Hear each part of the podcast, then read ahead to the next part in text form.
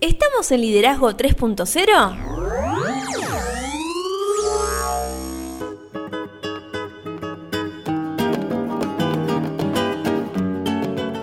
Bienvenidos a Liderazgo 3.0, un espacio que crece día a día y en el que analizamos un tema poco trabajado como es el liderazgo.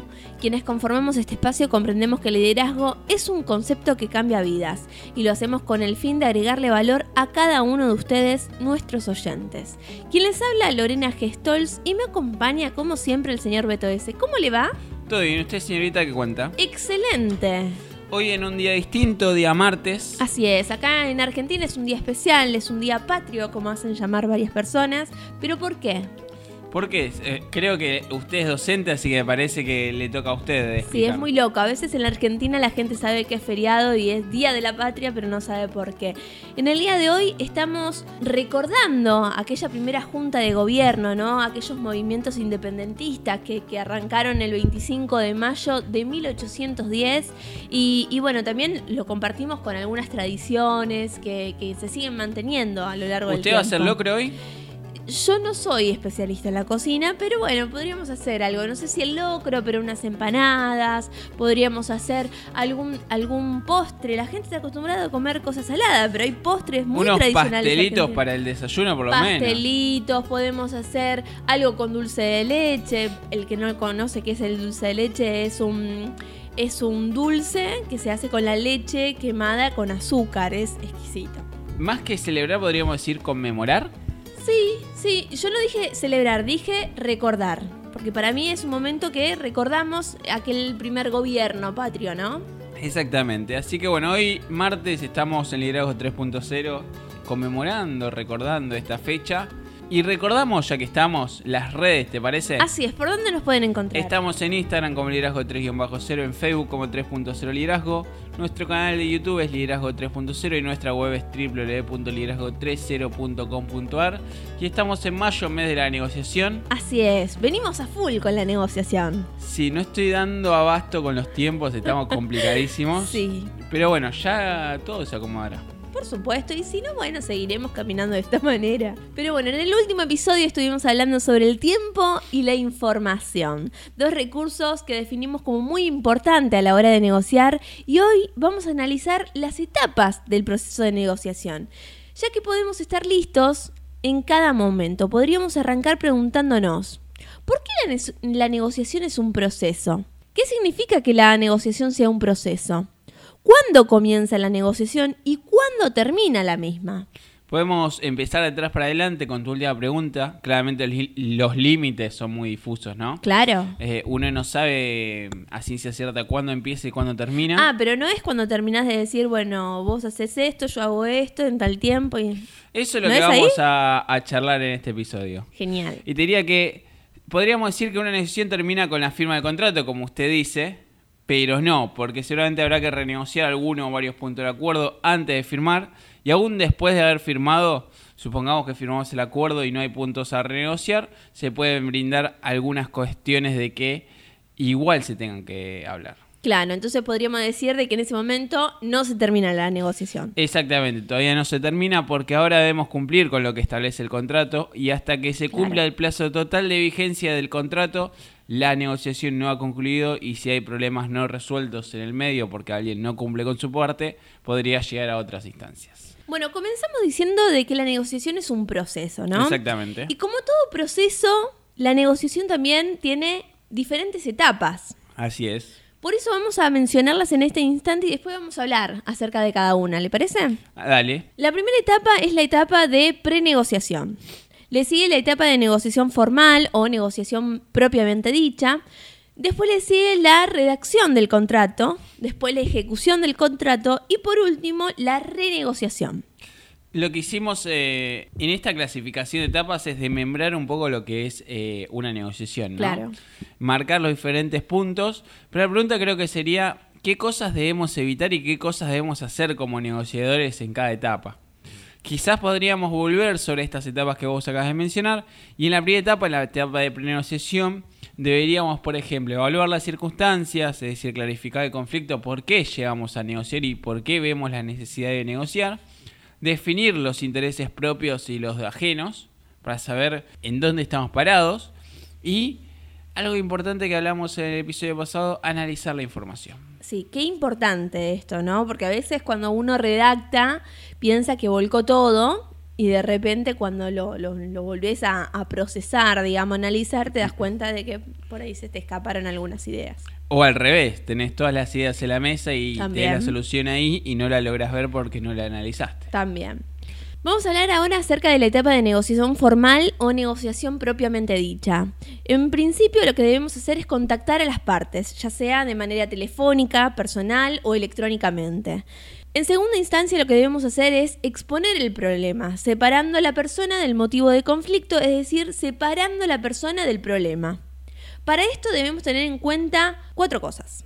La primera es la comunicación, ya sea la comunicación verbal o no verbal, la comunicación que mantengamos. Como ¿no? lo- la importancia de, de la comunicación, ¿no? Que hemos charlado sobre la comunicación, sobre cómo mm, la importancia que, que juega. Y en algún podcast hemos dicho de que si nos escucháramos más, habría menos conflictos en, en la vida, ¿no?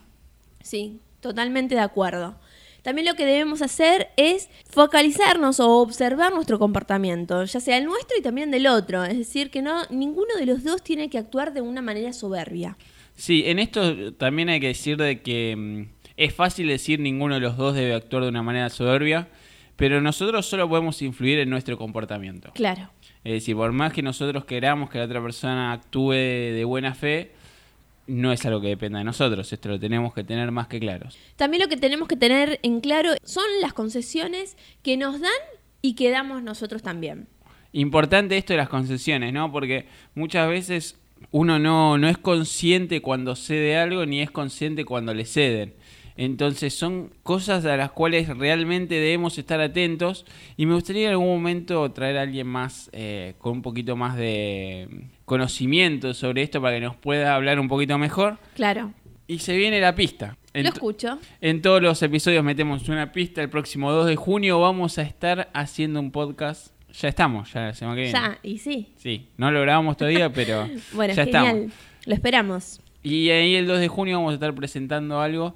Y viene por este lado, por el lado de la negociación. Me gusta, me gusta, me gusta. Lo esperamos entonces. Por último, lo que tenemos que tener en cuenta son los impases, el estancamiento, los bloqueos que pueden existir dentro de la negociación. Para finalizar o no con un acuerdo. Si finalizamos, claramente vamos a pasar con la redacción del contrato, que no es más ni menos que luego de toda esa charla, formalizar el acuerdo y ponerlo en papel. Exacto. Y después de esto se viene la ejecución del contrato, que esto es básicamente cumplir con las obligaciones que establecimos. Así es, y se puede dar una quinta etapa de renegociación que puede producirse en caso de no cumplimiento durante la etapa de ejecución Claro. o una vez que termina el contrato, para una renovación del contrato, también se puede mm, renegociar ciertos puntos, por ejemplo, eh, valores, términos o algunas cosas que no nos hayan gustado. Y debemos tener en cuenta que no debemos pasar por alto las señales ocultas de la comunicación verbal, esto que vos mencionabas.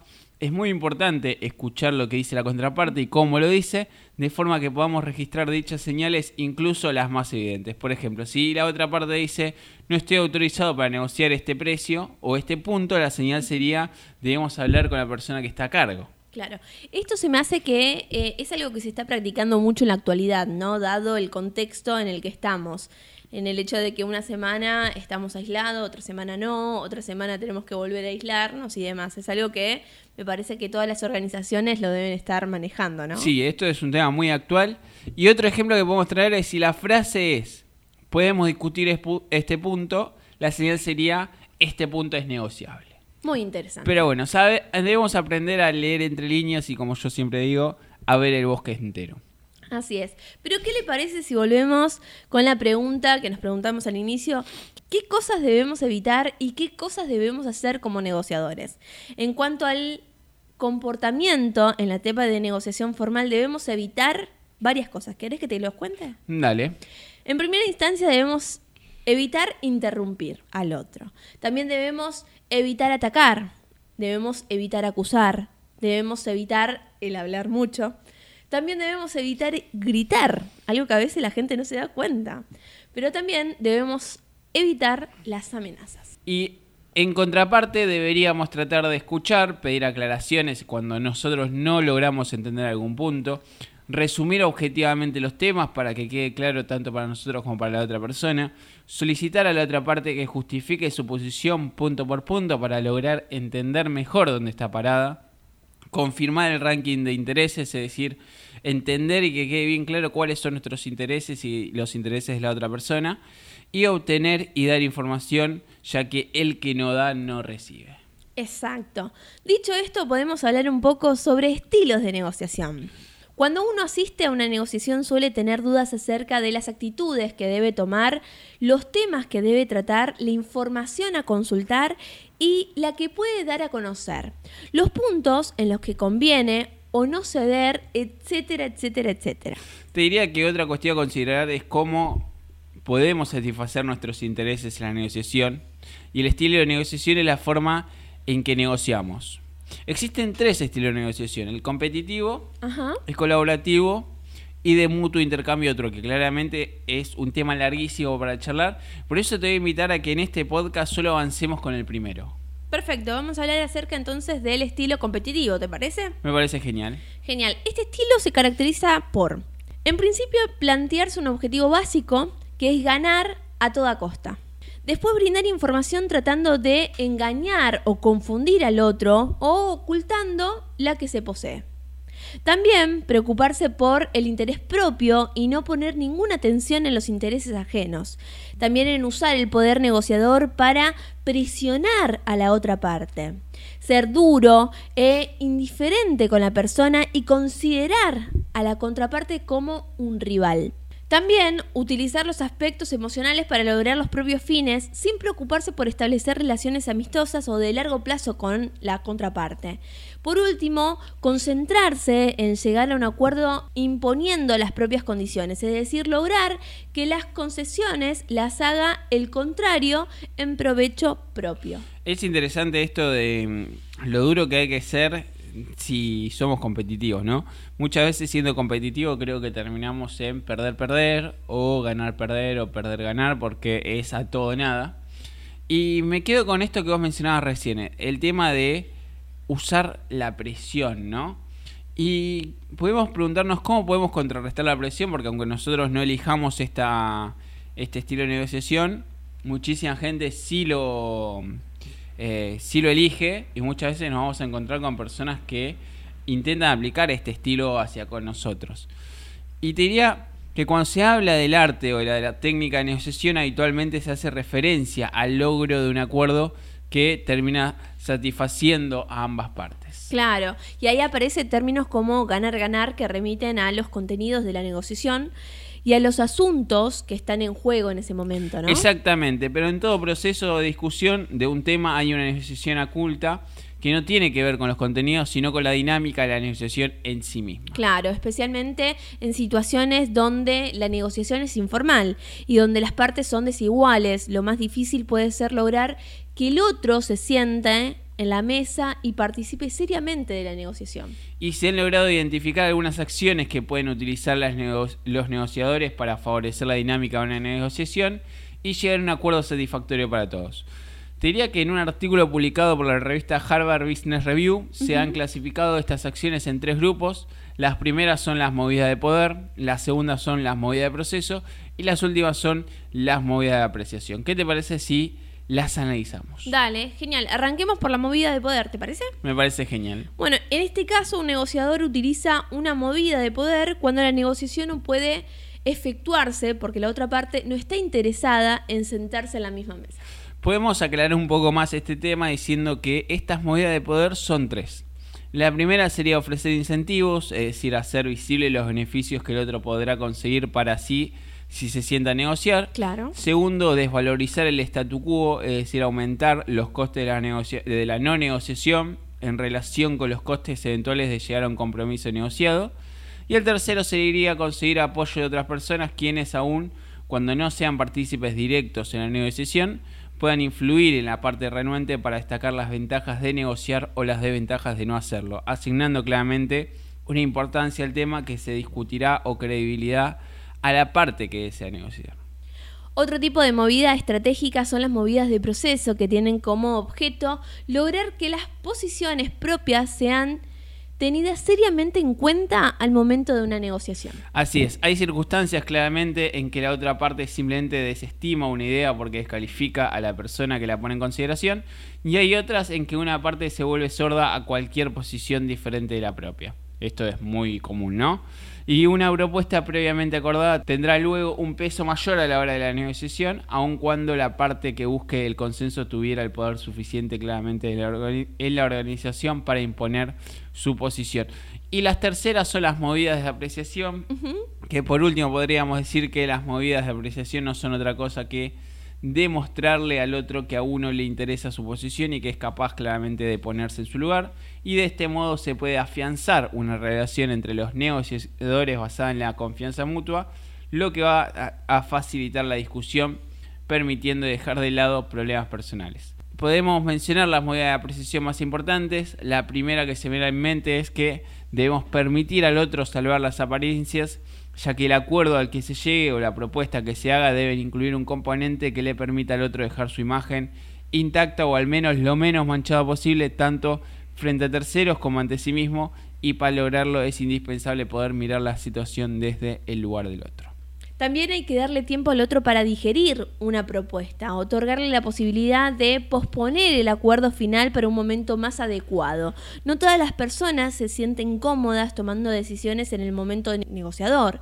También puede ocurrir que el otro necesite conseguir más información o que simplemente la situación sea tal que un acuerdo hoy no podría ser aceptado mientras que podría lograrse una semana después. Lo importante en estos casos es mantener siempre el diálogo. Importante esto de mantener el diálogo y la comunicación, ¿no? Y para cerrar, porque mm, ya nos estamos quedando con poco tiempo, debemos solicitar nuevas perspectivas sobre los temas en discusión. A veces claramente un negociador se encierra en su propia decisión y la confronta solamente con la de la persona con la que está negociando. Muchas veces en estos casos nuevas perspectivas ensanchan el horizonte de discusión y tienen la ventaja adicional de dar entender al otro que es importante que existan opiniones diversas de un mismo tema. Usted decía recién que importante es la comunicación. Yo creo que es la base de la negociación, la comunicación. Sí, yo creo que sí. ¿No?